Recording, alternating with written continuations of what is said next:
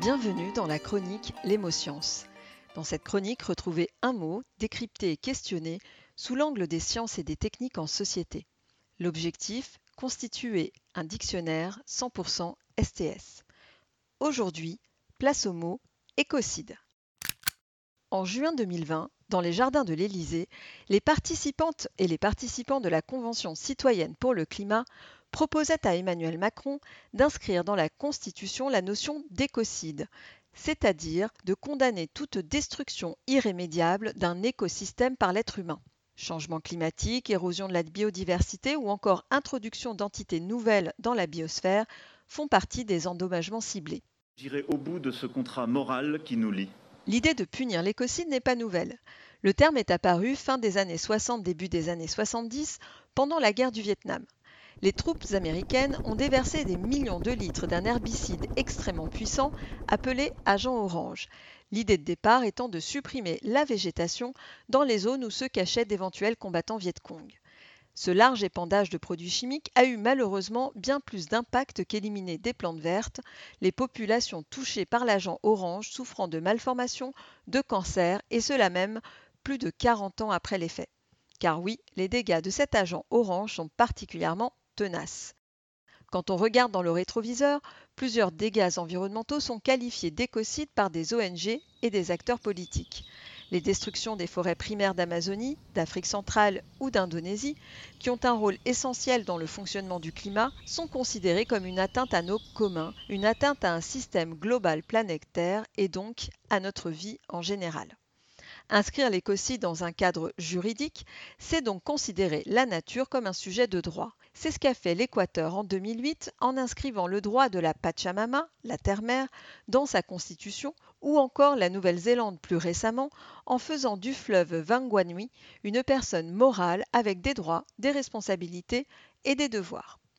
En août 2020, le gouvernement américain, sous l'impulsion forte de Donald Trump, autorise l'exploitation de pétrole et de gaz dans l'une des réserves nationales de l'Arctique en Alaska. Ce sont 70 000 mètres carrés jusque-là protégés qui pourraient s'ouvrir à une nouvelle course à l'énergie fossile. Un véritable écocide selon certaines organisations de défense de l'environnement déjà particulièrement inquiètes des dégâts causés par le réchauffement climatique dans cette région. And I didn't think it was a big deal. And then one day, a friend of mine who's in the oil business called, Is it true that you have Anwar in the bill? I said, I don't know. Who cares? What is, what is that? En France, l'affaire du siècle, lancée en décembre 2018 et qui vise à accuser le gouvernement d'inaction climatique, a recueilli plus de 2 millions de soutiens et préparait le terrain d'une proposition de loi portant reconnaissance du crime d'écocide, proposition rejetée par l'Assemblée nationale et le Sénat que la Convention citoyenne pour le climat revienne sur une proposition d'écocide dans le droit français ne semble donc qu'être une continuité d'un long débat juridico-politique. Cette bataille juridique ne peut se détacher d'une vision utilitariste de la nature, une nature que nous utilisons et que nous consommons. Aldo Leopold, forestier et écologue américain, considéré comme l'un des pères fondateurs de la protection de l'environnement aux États-Unis, écrivait en 1948 Nous abusons de la Terre parce que nous la considérons comme une commodité qui nous appartient. Si nous la considérons au contraire comme une communauté à laquelle nous appartenons, nous pouvons commencer à l'utiliser avec amour et respect. L'écocide porte en lui l'un des plus grands débats contemporains. La mise en cause des grandes puissances économiques mondiales, pays ou multinationales dans une exploitation constante de l'environnement et de sa dégradation, et en même temps la difficulté d'attribuer la responsabilité des dégâts planétaires à une seule de ces grandes puissances.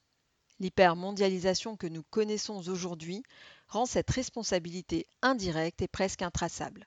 Alors, tous responsables?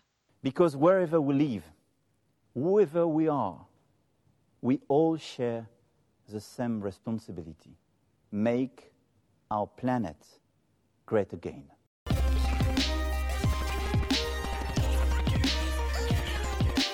Un podcast produit par Semtascience, à retrouver dans vos applications habituelles ou sur www.semtascience.org.